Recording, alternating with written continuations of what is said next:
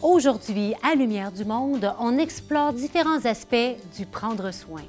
Jean Guinado est un des premiers experts dans le domaine des abus sexuels dans l'Église catholique.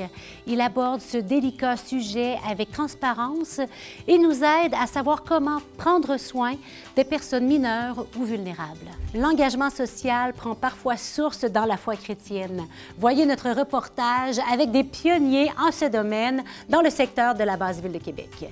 Et nous terminons avec un focus sur le processus de réconciliation avec les peuples autochtones. Mathieu Lavigne ouvre des portes pour nous inviter à créer des liens. Bonne émission.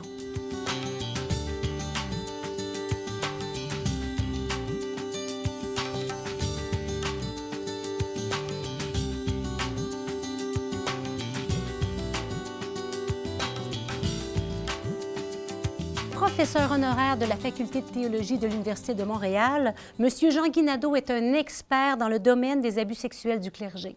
En 2017, il collaborait avec le Center for Child Protection de l'Université grégorienne de Rome. Valérie Roberge-Dion, la directrice des communications du diocèse de Québec, s'est entretenue avec M. Nadeau lors du passage de ce dernier à Québec.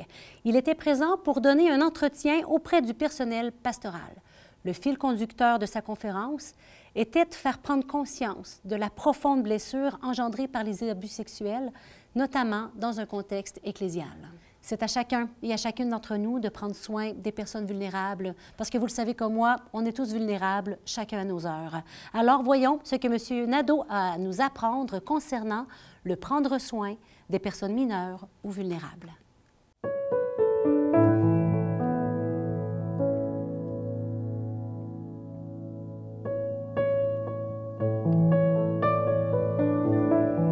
Merci d'être avec nous et de partager euh, quelques, quelques éléments de réflexion euh, qui, qui, ont émergé au cours de votre parcours. Hein. Euh, vous avez été à l'écoute, on, le sent bien, des victimes d'abus sexuels et pourriez-vous nous parler de, cette profonde blessure que ces personnes ont vécue? On a tous en nous une profonde blessure. Les victimes d'abus sexuels en ont euh, blessure particulière parce que ce qui leur a été fait, ça touche le corps. Et ce qui touche le corps nous concerne tout notre être vraiment. Là. Et ça touche le corps, ça touche l'intimité, ça touche, la sexualité, ça touche la confiance qu'ils faisaient, qu'ils avaient envers cet adulte-là qui a abusé de leur confiance, qui a abusé de leur, souvent de leur innocence, la plupart du temps. Donc, il y a des blessures, des difficultés de faire confiance. Il y a la honte que ça nous soit arrivé, qu'on soit euh, enfant ou adulte. Les victimes adultes nous parlent de la honte et du sentiment de culpabilité que les enfants ont aussi. Les adultes euh, qui abusent les enfants, qui font des violences sexuelles aux enfants, sont très habiles à les rendre coupables. Évidemment, si c'est l'enfant qui est coupable, moi, adulte, ça me déresponsabilise complètement. Et il y en a même qui demandent, euh, je pense à un père qui demandait à sa fille après ça, après avoir abusé d'elle, de se mettre à genoux avec lui, puis de, de, prier pour demander pardon à Dieu. Belle façon de culpabiliser l'enfant. Euh, il y a des prêtres qui ont fait des choses comme ça aussi. Donc, c'est vraiment des processus psychorelationnels qui sont touchés. Il y a des blessures et des, des, séquelles à long terme physiologiques aussi, ne serait-ce que les, les, les, insomnies, par exemple, l'état de hypervigilance qui est associé aux au troubles de, de, post-trauma. Euh, puis il y a des blessures en relation à Dieu. Euh, Dieu m'a pas aidé. Comment ça se fait? L'enfant, il a 6 ans, 7 ans, 8 ans, il apprend que Dieu exauce ceux qu'il aime et qu'il prie avec un cœur pur, puis ça n'a pas arrêté pareil, même si l'enfant priait. C'est un prêtre qui a fait ça dans certains cas, pas la majorité des cas, mais dans plusieurs cas, c'est un prêtre qui a abusé de ça. Le prêtre est le représentant de Dieu. Le prêtre, comme les autres adultes, ils disent tous à l'enfant, c'est pas grave, parle-en pas, c'est notre secret. L'enfant est confus. Qu'est-ce qui rend ça si difficile pour les personnes victimes de, d'en parler? Ben c'est ce que, début de la question, qu'est-ce qui rend ça si difficile? J'allais dire, le silence rend ça encore plus difficile. Certains disent le silence est aussi pire que les actes qui ont été posés contre moi. Parce que, euh, tu sais, l'agresseur, l'adulte dit tout le temps, parle-en pas. Le silence est un silence imposé. Parle-en pas parce que tu vas subir les conséquences. Il y a des menaces dans plusieurs cas.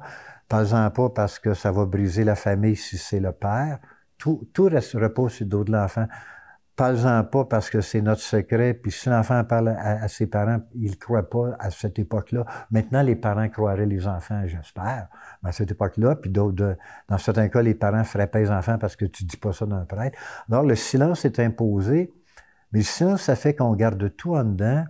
Et ça fait que la réalité de notre expérience est mise en doute.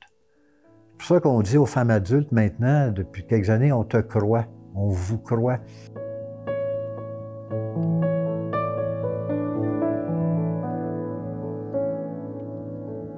Vous avez consacré beaucoup d'années à sensibiliser, à porter la parole pour essayer de sensibiliser. Vous devez être quand même heureux qu'on on, ait beaucoup moins de tabous sur ces questions-là dans l'Église, dans la société actuellement.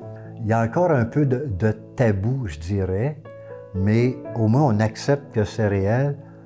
On commence à mieux comprendre pourquoi ça prend 30-40 ans aux victimes avant d'en parler. C'est pas juste à cause de processus psychologiques, mais à cause de processus sociaux et ecclésiaux. Puis, euh, maintenant, on, comment je dirais, on, ne dit plus aux victimes de se taire quand elles en parlent, ce qui est une avancée énorme, qu'elles soient enfants ou adultes. Les adultes, on les faisait taire autant que les enfants. C'est toujours l'homme qui avait raison là-dedans, comme le prêtre, c'est l'homme, puis l'homme de Dieu en plus, lui était top. Fait qu'on a avancé énormément. Puis là, on, on accepte de réparer financièrement il va y avoir d'autres choses à faire comme réparation, mais au moins financièrement, à notre époque, ça vaut quelque chose.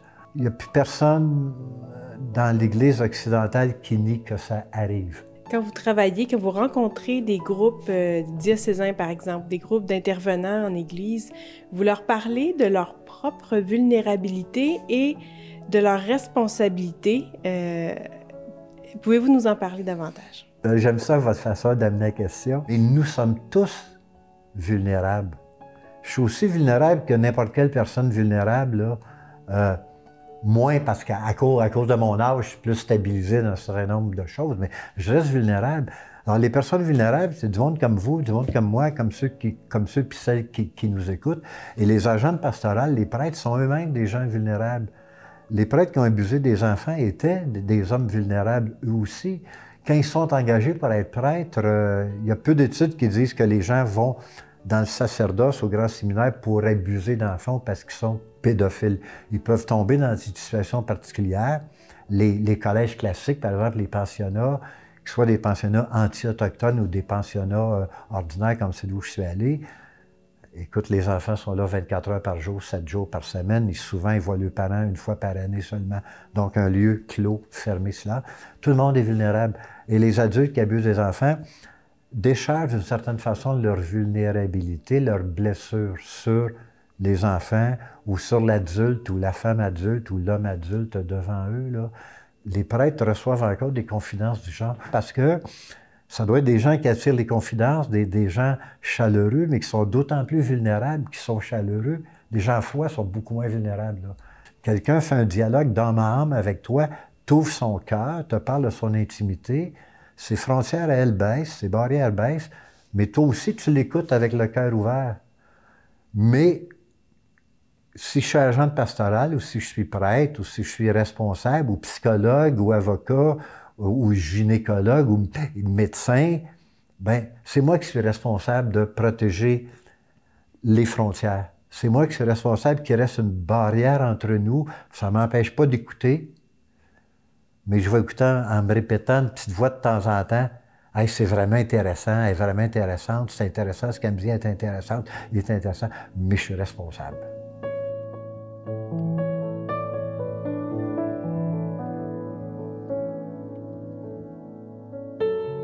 Que vous auriez comme euh, quelques conseils en terminant euh, pour, euh, pour bien protéger les frontières quand on intervient dans le cadre de notre engagement en Église? Je pense être conscient qu'il y a des choses graves qui arrivent, qui sont arrivées, que dans nos communautés chrétiennes, il y a un bon nombre de personnes qui ont été abusées, très peu par des prêtres, mais beaucoup dans les familles, les associations sportives, les troupes scouts, dans les loisirs, ou même entre adolescents. Euh, les gens dans l'Église un théologien parlait de l'Église comme la communauté de ceux qui souffrent et qui espèrent, la communauté de celles qui souffrent et qui espèrent.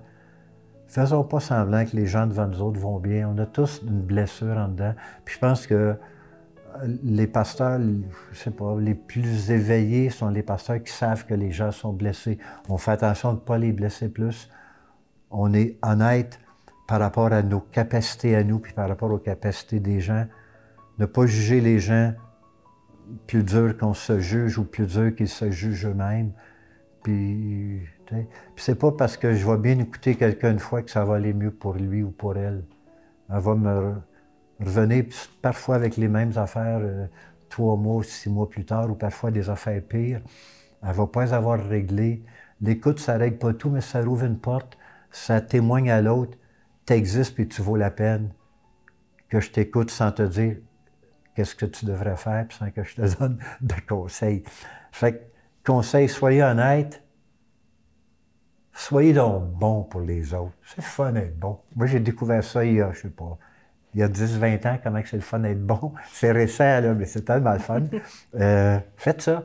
Puis euh, prenez du temps les uns pour les autres. Puis euh, prenez soin de votre propre blessure, puis c'est normal d'être blessé. On est tous blessés de façon différente. Il y en a que ça plus, puis il y en a que ça paraît pas du tout. Un gros merci à ceux et à celles qui écoutent, puis un gros merci à ceux et à celles qui travaillent pour réparer les affaires.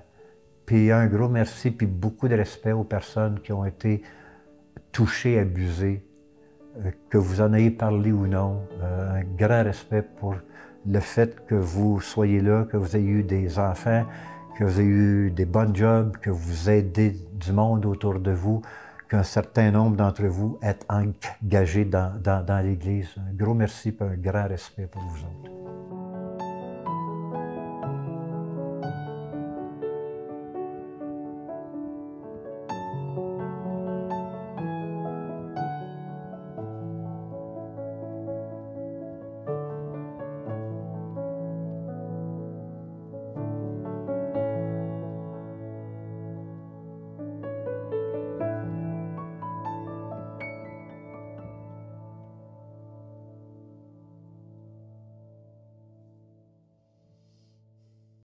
Je vous invite à sillonner les rues du quartier Saint-Roch et du quartier Saint-Sauveur pour y découvrir les nombreuses initiatives solidaires qui y ont vu le jour au fil des 50 dernières années.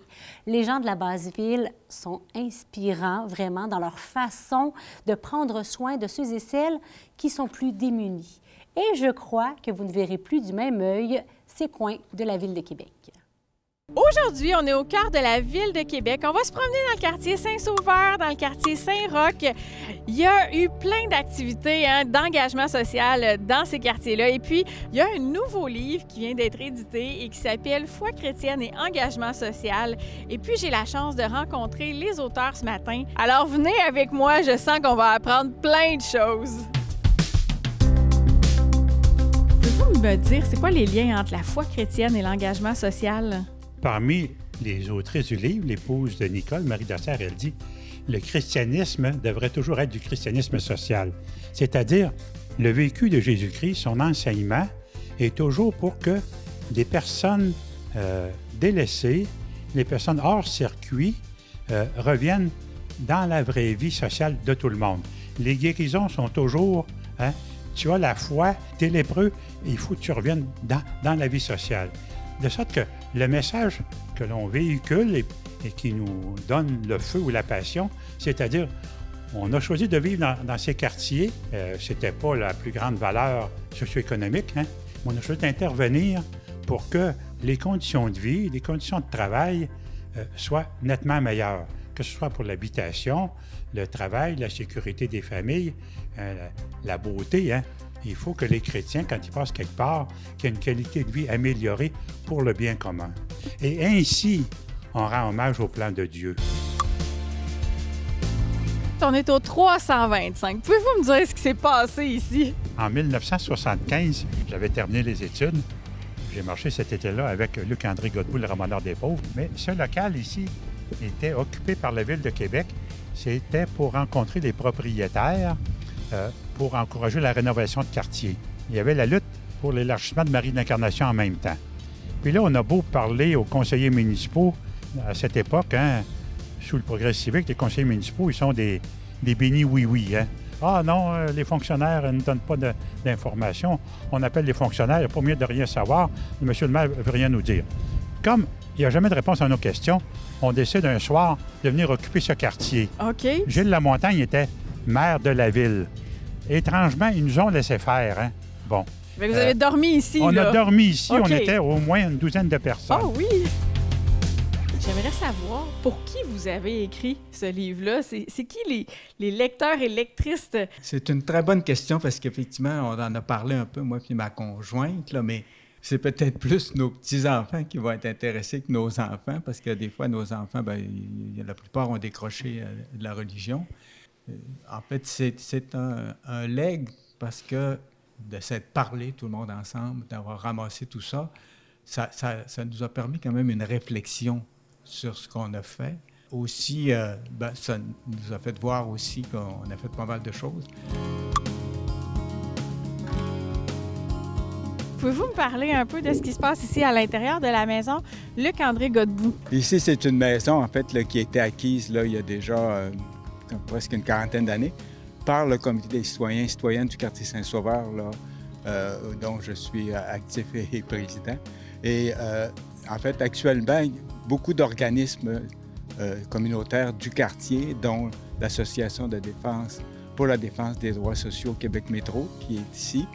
Ensuite, il y a le Fonds, qui est un, regroupement d'assistés sociaux, puis qui travaille à ce que les assistés sociaux, effectivement, aient droit, à- comme tout le monde, à, une vie meilleure. Il y a le Fonds solidarité des groupes populaires qui regroupe cinq organisations qui, avaient comme objectif, en fait, de, ramasser du financement pour les groupes. La Société euh, acheteuse Accession Maison, c'était un organisme qu'on avait créé pour permettre à des gens à plus faible revenu d'être propriétaires, parce qu'on se rendait compte dans le quartier que les propriétaires euh, occupants sont beaucoup plus, s'occupent beaucoup plus de leur maison, font plus de rénovation et aussi ont les loyers les moins chers. C'est vrai que le mot solidarité par rapport au mot espérance, il peut avoir, mettons, une frontière là, assez large. Mais, mais quand on y pense, dans le sens de la profondeur de l'engagement, à ce moment-là, ça a une autre dimension, puis ça, ça a une dimension plus, plus convergente qu'éloignée. Parce que lorsqu'on lutte, euh, soit avec des syndicats, des, groupements de travailleurs, on développe la solidarité. Puis lorsqu'on est chrétien, on dit, nous autres, au bout de la solidarité, il y a une espérance. Il y a une espérance en un monde meilleur. Mais ce monde meilleur-là, on peut le construire aujourd'hui aussi. Alors, d'où solidarité et espérance. Puis il y a une autre dimension pour ceux qui ne sont pas chrétiens. Il y a la dimension humaniste aussi là-dedans qui est développée. On est ici au Carrefour Cardin. Euh, je vois là qu'il y a le Campo, il y a, il y a plein de choses, la JEC, la JOC. Pouvez-vous me parler un peu de tous ces mouvements-là chrétiens? Bon, ben moi, j'ai, euh, j'étais dans, dans- surtout dans le mouvement des travailleurs chrétiens. Le- on disait à, à l'époque le MTC comme tel. Il y, avait aussi la JOC. Uh-huh. Il y avait aussi le RAM, le, le regroupement d'action milieu. Aujourd'hui, euh, ce, ce mouvement-là est probablement rattaché à un autre mouvement. Si on regarde en haut le Cap Mauve, euh, c'était à l'époque euh, le carrefour euh, des agents de pastoral en monde ouvrier. Maintenant, là, c'est plus le côté humaniste de l'engagement chrétien qui est valorisé avec le carrefour d'animation des participations et monde ouvert. On a gardé le même acronyme, Ouais. mais dans le fond, on a donné plus un élan humaniste. C'est à travers le mouvement des travailleurs chrétiens, ma femme et moi, Francine, qu'on a découvert qu'il y avait autre chose que les célébrations eucharistiques paroissiales pour valoriser la foi. Il y avait des gens qui s'impli- s'impliquaient au nom de leur foi, puis nous, on a développé ça. Moi, je l'ai développé au niveau du syndicalisme, l'action sociale.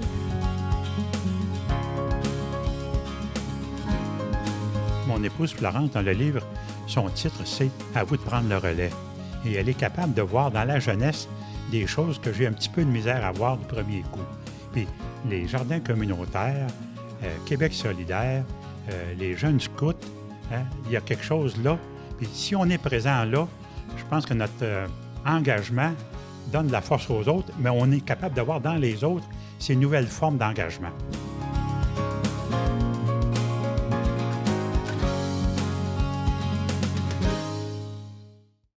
Mathieu Lavigne est le directeur d'un organisme de solidarité chrétienne avec les Premières Nations. Et il aborde le sujet de la réconciliation avec les Autochtones avec nuance et beaucoup de délicatesse. Alors, il propose aujourd'hui pour nous des pistes concrètes pour apprendre à mieux se connaître et se côtoyer davantage. Voilà, je trouve, une belle façon de prendre soin de nos relations avec nos frères et sœurs autochtones.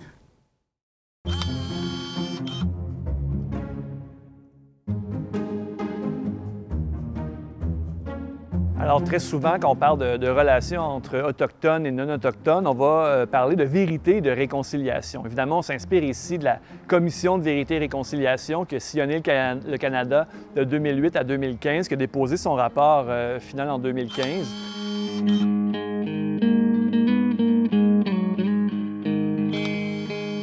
On parle de réconciliation, c'est un autre terme qu'on entend souvent, euh, comment ce, terme, cette notion de réconciliation est perçue du côté autochtone? Ben, j'ai le goût de dire euh, que c'est perçu, euh, je, dirais qu'il y a plusieurs points de vue sur cette question, il y a plusieurs nuances à apporter et beaucoup de leaders autochtones sont plus ou moins friands de la notion de réconciliation. Et ça, il y a plusieurs raisons à ça. Bon, la première, c'est que des leaders autochtones vont nous dire mais comment est-ce qu'on peut se réconcilier si on n'a jamais été lié, en quelque sorte? Comment retisser un lien qui n'a jamais existé? Parce que beaucoup de leaders autochtones vont, nous dire euh, jamais on a eu un rapport de peuple à peuple, d'égal à égal. Jamais on a eu une relation vraiment d'amitié. Je sais que cette, perception-là, elle n'est pas euh, nécessairement présente du côté non-autochtone. Du côté non-autochtone, on a souvent l'idée, cette image que euh, durant la Nouvelle-France, notamment, il y a eu une période où Français et Autochtones cohabitaient dans la paix et tout ça. en fait, c'est à nuancer. Euh, il faut quand même comprendre que des, personnes comme Jacques Cartier ou Champlain, quand même, ont approché le territoire avec un, désir, évidemment, d'utiliser ce territoire-là. Ce n'était pas un désir nécessairement de le partager comme tel. Il y avait un désir de, créer de la richesse avec ce territoire-là. Et ça, il ne faut pas, faut pas l'oublier. Alors, pour se réconcilier, toujours bien, il faudrait tout d'abord créer ce lien. Hein, on ne peut pas euh, renouer un lien qui n'a jamais été tissé. Alors, première étape, créer le lien. Euh, et euh, plusieurs leaders autochtones vont aussi nous dire euh, comment est-ce qu'on peut se réconcilier avec un peuple qu'on ne connaît pas? Les 11 nations autochtones du Québec nous connaissent pas mal mieux que nous, les non-autochtones, nous connaissons les 11 nations. par exemple, êtes-vous capable de nommer les 11 nations du territoire? Moi, personnellement, ça fait pas très longtemps que je suis capable de le faire. Êtes-vous capable de dire bonjour ou de, dire au revoir en Anishinaabe-Moen, en Innu-Aimun, en Abenaki, en Kenyan-Kaga? Ah, non. Et, euh, donc, les, 11 nations du, euh, les, 11, Premières Nations euh, du Québec, les 11 nations autochtones du Québec nous connaissent beaucoup mieux. Pourquoi? Parce qu'ils lisent nos journaux, ils écoutent nos séries télé, ils ont accès à notre cinéma. Et nous, est-ce que vraiment on va aller écouter le cinéma autochtone? Est-ce qu'on va aller consommer leur littérature? On commence de plus en plus et c'est tant mieux. Mais il faut comprendre quand même qu'il y a un déséquilibre de ce côté-là. Alors, pour se réconcilier, ou en tout cas pour euh, dialoguer, pour, vraiment vivre une rencontre, il faut un peu connaître l'autre. Et donc, cette connaissance de l'autre, hein, euh, c'est aussi à nous de la, parfaire. Donc, euh, autre élément de la réconciliation aussi, pour beaucoup de, membres des communautés autochtones, ils ont l'impression que pour les, non-autochtones, la réconciliation, c'est un peu comme une liste d'épicerie. Hein? Et là, on a une liste de choses à faire, puis on coche, puis quand on va avoir coché tous les éléments sur la liste, la réconciliation va être accomplie. Non, du côté autochtone, c'est pas perçu comme ça. Ils vont voir vivre le, chemin de réconciliation, déjà il y a une nuance, le chemin, le processus de réconciliation comme quelque chose qui se fait qui n'est jamais terminée.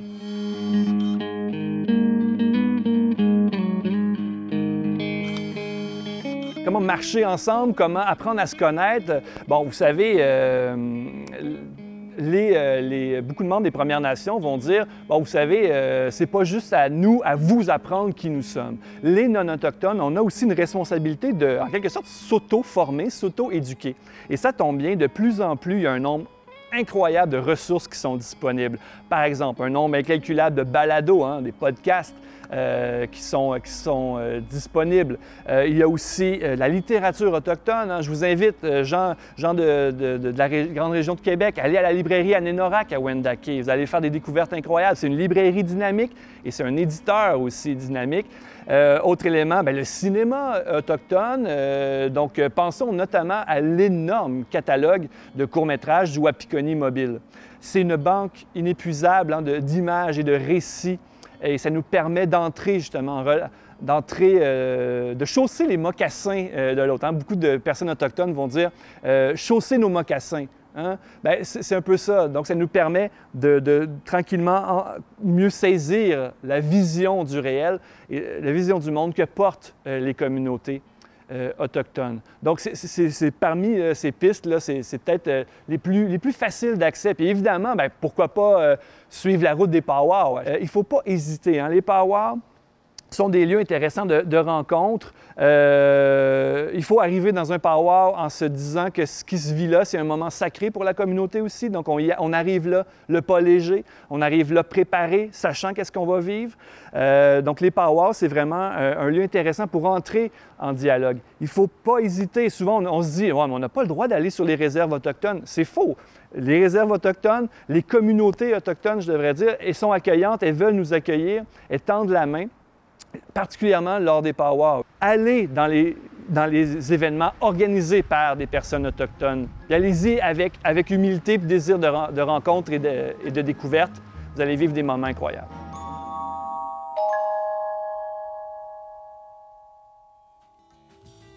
L'art jouit de nos jours d'une très grande popularité et d'ailleurs, étudier la sculpture, la peinture, l'architecture et la musique, c'est probablement une des meilleures façons de comprendre une période précise de l'histoire. Les formes et les expressions de l'art reflètent toujours les idées et les sensibilités principales d'une époque. C'était vrai autrefois, ce l'est encore aujourd'hui. Alors, rejoignez-nous la semaine prochaine pour notre émission sur l'art et la foi. Et moi, je vous dis à la semaine prochaine.